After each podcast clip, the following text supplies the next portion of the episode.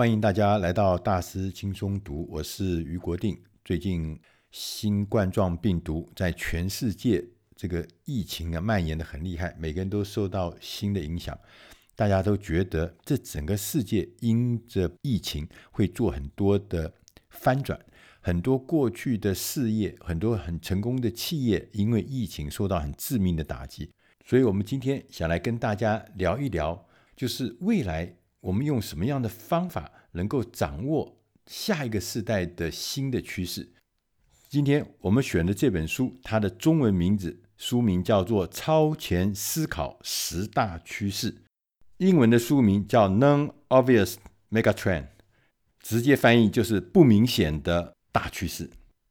这本书的作者罗希特·巴加瓦，他是一个非常有名的趋势的专家。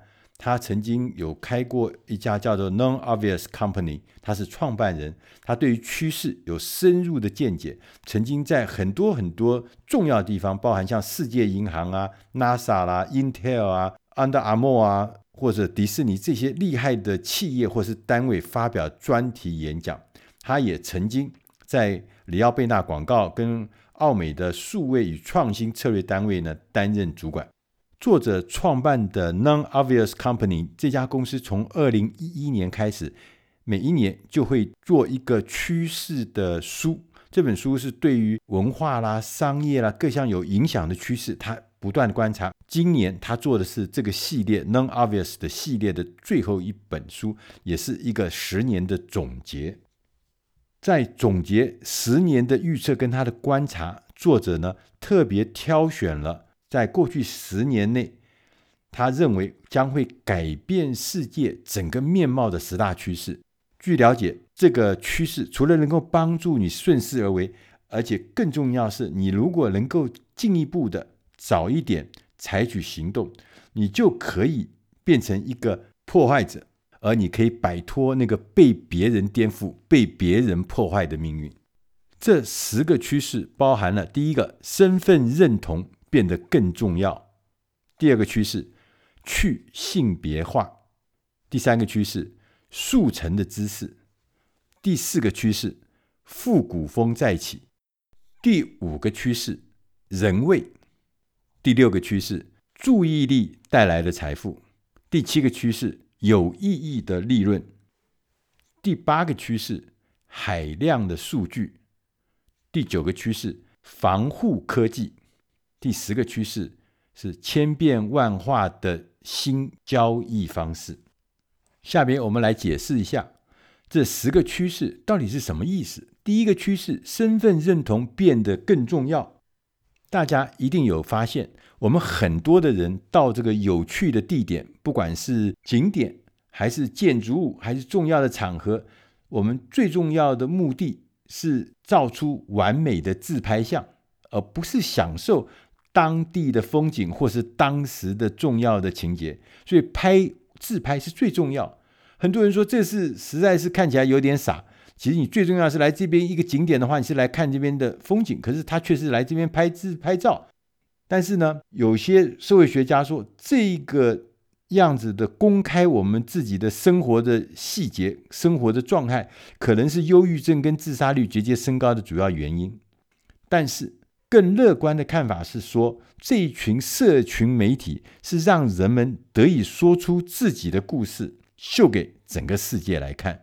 很多的人因此他就在社群媒体上变成新的明星，因为他有很多的粉丝而得到了报酬，包含广告的报酬或是赞助形式的报酬。所以你要跟得上越来越重要的身份认同的浪潮，你要切记不要贴标签。认为花时间塑造社群媒体形象的人是肤浅的，是自恋的，是没什么了不起的。其实，世界上面分享这件事情是我们人类的天性。有的人一直都不愿意，永远都不愿意在网络上面分享过多个人的资料，这可能是个人的选择，这个你必须予以尊重。但是换一个角度来看，也越来越多的人要请专业人士来协助打造网络上的形象。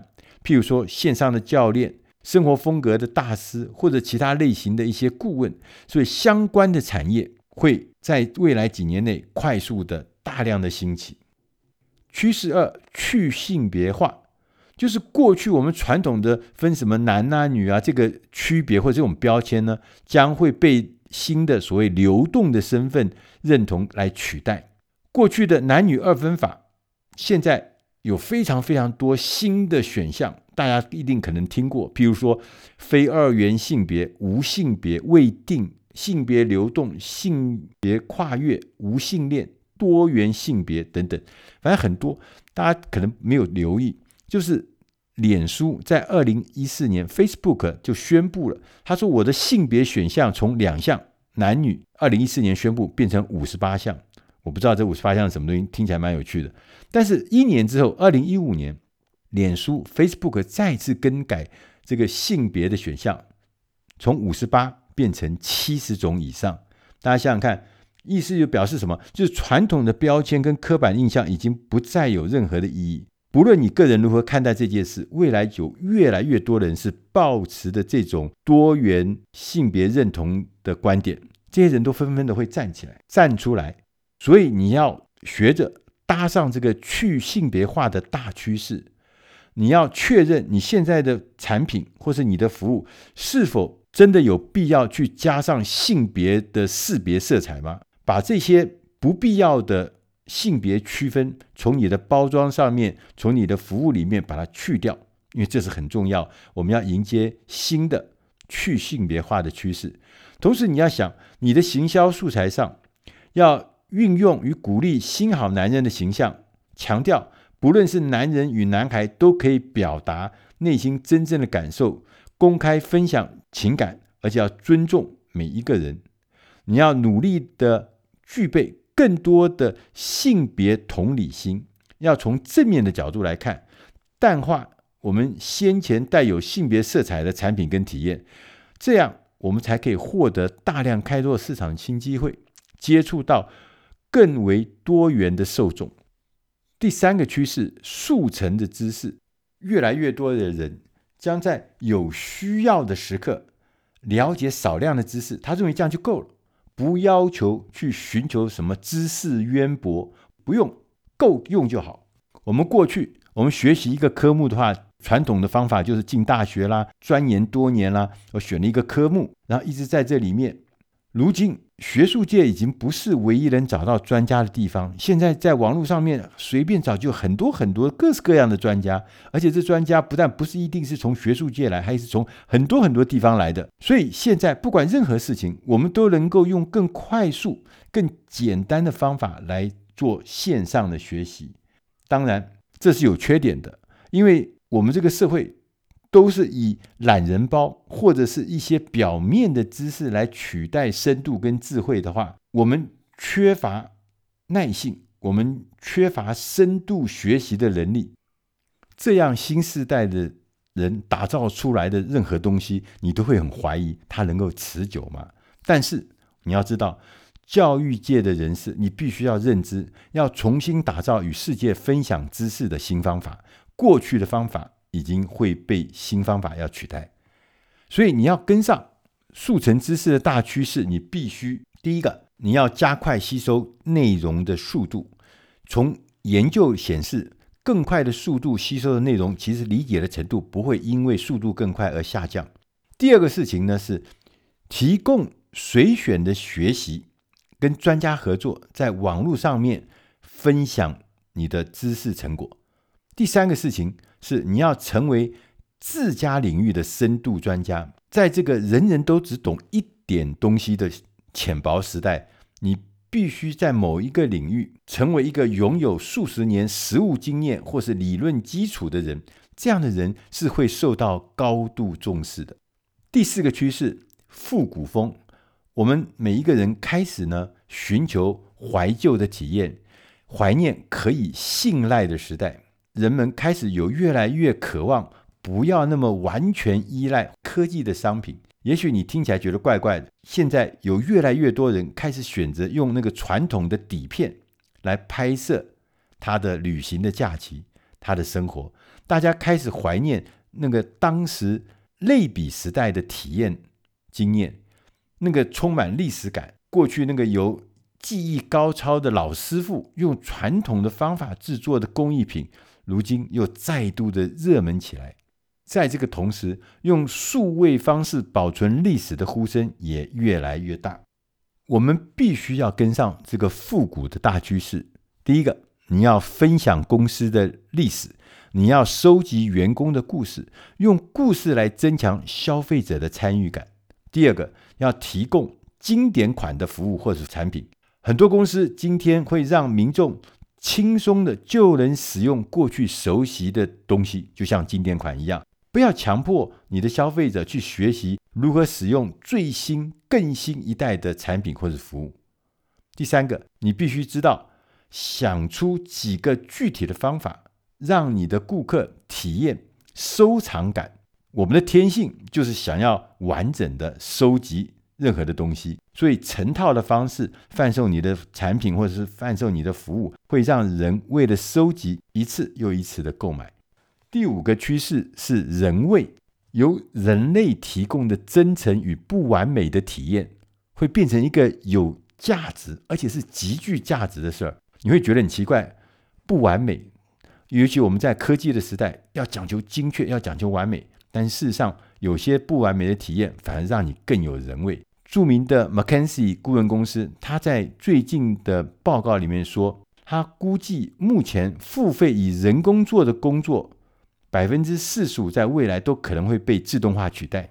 即使如此，自动化的革命趋势那么强那么大，但是民众也开始呢再度的重视与温暖又能干的真人互动，他们喜欢这件事情，他们跟机器、跟机器人。或是跟城市互动，他们就觉得还是缺了那个温暖的感觉。所以科技呢，也开始陆陆续续的研究，要发展出象征的仿生、仿真、仿人的栩栩如生的各式各样的机器人，或是全息的投影，让人有更多人性化的体验跟互动。所以呢，你要让你的事业能够增添一点人味。你和消费者沟通的时候，不要随便的抛出商业的术语，一定要用更贴近人心的方式，更像人讲的话的方式来沟通。努力的在你提供的体验中要增加人味，专注改进人性化的体验，而不是只是追求更快、更便宜，那就没人味了。你要欣然的接受不完美、有缺点，让你看起来更像一个人。你应该要以真诚、可信的方式解释自己有哪些缺点，人家会接受你的真诚解释。第六个趋势是注意力所带来的财富，因为现在注意力已经受到高度的重视，人们将信任以真诚态度沟通的人。在今天资讯经济时代，注意力就是一种货币，能够不断地引发关注的人。就握有最大的影响力，所以我们看那些品牌商、那些媒体、那些政治人物，他们基本上是用尽了一切办法来争夺注意力。谁能获得我们的注意力，谁就有办法靠我们的注意力变现。因此呢，注意力成为一种新型的财富。所以，我们当然要利用注意力带来财富的新的趋势。第一个。利用吸金的各式各样的手法的时候，你必须要小心。你一开始的时候，你也是稍微的夸大，似乎看起来是一个吸睛的好方法。但是切记切记，你长期下来，你哗众取宠会被大家唾弃，因为你每天都在讲夸大的事情。第二个事情是让可信的第三方为你背书，像是价值观和你一样的网红，或是认同你的知名人士，让客户。透过第三方能够轻松的信任你。第三个，分享你的背景故事，想办法以趣味的方式分享故事。除了能够展现你现在握有的技艺之外，也能传达你具有人味跟脆弱的一面。第七个趋势，有意义的利润。每个企业都想要赚钱，这是天经地义的事情。不过，在顾客的心中，社会目标比你的利润还要重要。由于现在资讯越来越透明，所以大家都拥有差不多差不多的讯息。今天的消费者会把自己的选择，包含我要买哪一种产品，在哪里工作，投资什么地方，都视为表达价值观的管道。用你的钱包来投票，不再是不受重视的概念。他要买你，不只是买产品，他还要买你背后的意义。所以，过去企业在支持符合公司核心价值观的计划的时候，都比较低调。以免呢引起人家说你在做公关啊，你在行销活动。但是今天的品牌就要期待自己要站出来发声，所以你要跟上有意义的利润大趋势，你必须要对你重视的议题要采取可信的立场，你绝对要信守诺言，说到要做到，不然一定会给你带来很大很大的副作用。同时，你要致力于带起做示范的动作。你要让客户能够确认你在做的是好事，而且透过数位工具能够了解、认识你做的这些好事。还有一个特别要注意，就是你在供应链中有一些有问题的商品，毅然决然的抛弃它。只要不符合道德的产品，都不要用，都不要做，都不要卖。因为现在的顾客是愿意替那些符合道德的产品多付钱的，所以你要传递。君子爱财，取之有道的讯息。第八个趋势，海量的数据。随着世界上面的数据越来越多，数据是掌握在谁的手中？这就是一件重要的问题。智慧型装置会产生惊人的数据，这大家都知道。但是今天我们的挑战是如何从这个庞大的数据中找到有意义的数据。有一个例子，在二零一八年的时候，美国。三分之一的人口消费者都携带那个穿戴式的健康追踪器，记住你今天走了多少路，走了多少步，心跳如何，血压又如何，这数据多得不得了。但是很多医疗单位反映说，能够取得数据，但是不一定能够更快地找出问题的所在，因为医疗人员。或是跟他的病患一样，他们其实是很难在庞大的、巨大的、海量的数据中找出有用的数据。要让海量的数据变成帮助我们的有用的资源，你要重视从顾客身上收集到的数据，要以透明的方式说明你会如何用这些数据，同时要展示符合道德操守的方式来使用这个消费者的数据。将这个价值也要回馈给消费者。第二个，你要设定数据收集的策略，要厘清收集更多数据如何能够协助你回答更大、更有意义的问题。同时，要清理你的数据，要重质不重量，要深入的了解对你的公司与产业来讲，什么是好的数据，什么是坏的数据，要专注于最重要的数据趋势。九、防护科技，我们开始呢明白预测型科技、感知型科技和我们的隐私之间要有所取舍。我们过去消费者已经很习惯用科技来省时间，所以我们常常用科技得到很多方便。譬如我们要去机场搭飞机，就我们收到一个简讯通知说你的班机要延误三小时。事实上，这就是一个防护的科技，它让你呢知道。掌握现况，你可以呢用这个三小时去做别的事情。譬如说，你有的时候在刷卡，你有一个异常的大笔的支出，银行就会打电话或者是通知你，确认你是不是本人在购买的。你坐在桌前面工作很久，你的健身追踪器就会震动，要提醒你说你在那边已经不动很久了，要起来动一动。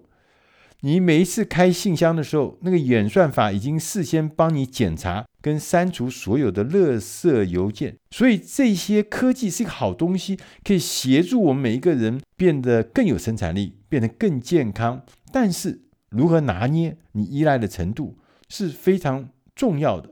未来这个防护科技是一定会变得越来越强大。越来越丰富，所以年轻的消费者一定会是仰赖这些科技来处理日常的生活。但是换一个角度来讲，你会不会因此而丧失了处理人际关系的能力，而甚至你无法处理生活上的一些细节？你所有东西都仰靠的这些科技，而且这个科技是一体两面的。譬如说无人机原来我们可以用它来保护野生动物，但是有的人把这个无人机拿来做狗仔队的偷拍，或者是恐怖分子拿来作为轰炸机，甚至破坏航空交通管制呢？像这一类的防护科技，它就一体两面。越来越多的监督团体或是关心这个议题的群众，他们会开始质疑：我们将得为这一类的防护科技付出代价。要跟得上防护科技的大趋势，所有的人要学习那个任何一个人工智慧的学习科技，它会观察人类的一举一动，从人类创造的媒介中会寻找它的线索。你必须要让科技。从你的身上学到最好的示范，了解你的科技产品到底在做什么。你不要盲目的依赖科技，你要让那些提供智慧型机器的厂商要给我们更透明的讯息。询问这些厂商，哪些人能读取它因为机器、因为这些保护科技所产生的数据，同时它处理所附带的道德问题。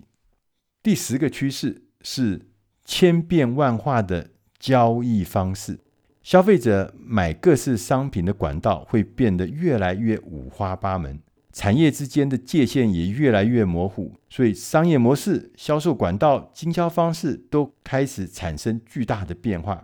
举个例子来说，你看那个商业模式，完全想不到，在二零一二年，西班牙的政府。把戏院的节目的增值税从百分之八调高到百分之二十一，这是很厉害啊！要交百分之二十一的税，上有政策，下有对策。结果呢，这个某一家电影院呢，就干脆他不卖电影票，他改卖很高价的红萝卜，因为红萝卜交易是免税的，电影票交易是要百分之二十一的税。但是呢，你买了我的红萝卜，我就附赠免费的电影票，有创意吧？譬如像日本的有一个叫森冈书店，它在日本东京最高地段开店。这个店呢很有特色，一次只卖一本书，一个礼拜全部就卖这本书，全力的为那本书做各式各样的活动、社区的讨论，引发观众的注目。这样的商业模式是以前书店完全不一样的。产业之间的界限也越来越模糊，所以跨界的事情越来越普遍。在书上举了一个例子，红牛大家可能知道，就是能量饮料的公司。但是它不只是卖能量饮料哦，他现在他也进入极限运动，他也进入直播的活动，他甚至还出版业，他也参一脚。同时，他还提供了串流电视频道服务，他还买下了一级方程式赛车车队，买下了帆船队，还组成了潜水队、水上的曲棍球队。所以，他已经从一个能量饮料公司。跨界到很多很多的领域里面去。事实上，零售商也开始呢创新，急起直追，做很多很多新的方法。比如说，我们这样看到运用定位技术发放折价券到顾客的智慧型手机，你只要走到我的店的附近，自然的折价券就送到你手机里面来。而利用扩充实境的技术，让客户可以在买衣服的过程中，线上买衣服的过程中，你同时可以比较好几套不同的衣服，而且更拟真，更像真的一样。你也可以在店里面设置的机器人的购物车，同时无人收银店啊，动态定价啊，这些都是用新科技让整个交易的行为有了新的模式。所以今天成功的企业。正在改造商业模式，而且呢，日新月异。我们应该要利用这个千变万化的交易模式的趋势。我们可以这么做，譬如说，要找回产业之间的模糊地带。举个例子，如果 A、B、N 的 B 这原来是做房间的中介，但是呢，他决定要开药局，那会发生什么事情？你从那些看起来很疯狂的点子往回推，你会找到实际上。有可能做到的点子，所以你要抢先的拟定策略，而不是只是被动的回应。你要给顾客惊喜，找到能让事情不一样的地方。当然，另外一边你要寻找具备创新与创业精神的人才。有了人才，你才有可能创造出新的玩意儿。所以，你可以在内部找找那些渴望创新的员工，你也可以在内部举办新创的竞赛，看看。员工会蹦出什么样的火花。我们无法光靠阅读就掌握这个世界，你必须知道我们要把优先的重点放在哪里。所以，你第一个，你要成为一个终身的学习者，对世界感到好奇，有办法观察，有办法理解，有办法预测其他人没有注意到的事情。这种超前思考的方法，将可以让你掌握趋势，永远都是最有创意的人，协助解决最大的问题。